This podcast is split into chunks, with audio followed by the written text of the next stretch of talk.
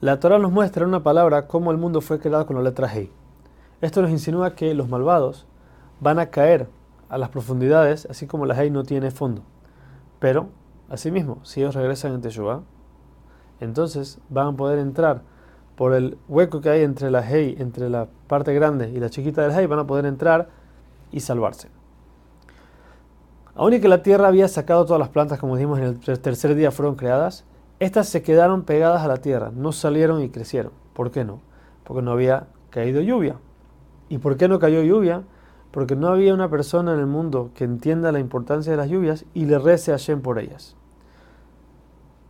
Ahora la autora nos revela cómo fue la creación de la persona en el sexto día. Hashem tomó tierra de todo el mundo y la juntó. ¿Para qué? Para que con cualquier persona que muera en el futuro, la tierra lo acepte, porque dice, esta tierra es mía.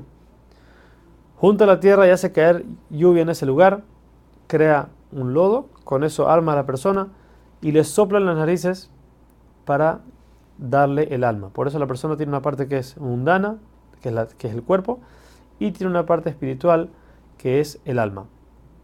El lugar donde Hashem crea a la persona, en ese lugar está al este del Edén, ahí forma un, un jardín donde tiene todo tipo de árboles frutales.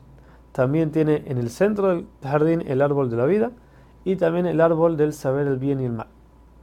La persona es ordenada comer de todos los frutos menos de estos dos árboles, el de la vida y el bien y el mal. El mismo día que la persona fue creada, Hashem le trajo a todos los animales para que él le ponga el nombre correcto a cada uno. Dice la Torah termina diciendo que de este jardín salía un río que se separaba en cuatro cauces.